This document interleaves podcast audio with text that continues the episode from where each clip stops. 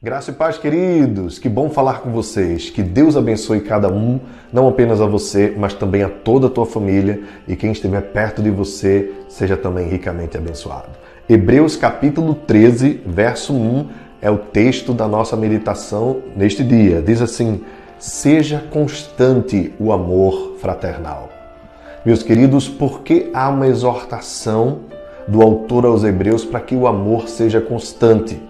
Porque é natural de nós, seres humanos, fracos, falhos, sermos oscilantes no nosso amor para com o nosso próximo.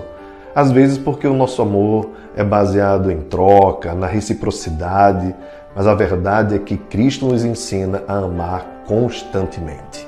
Ame perseverantemente. Paz.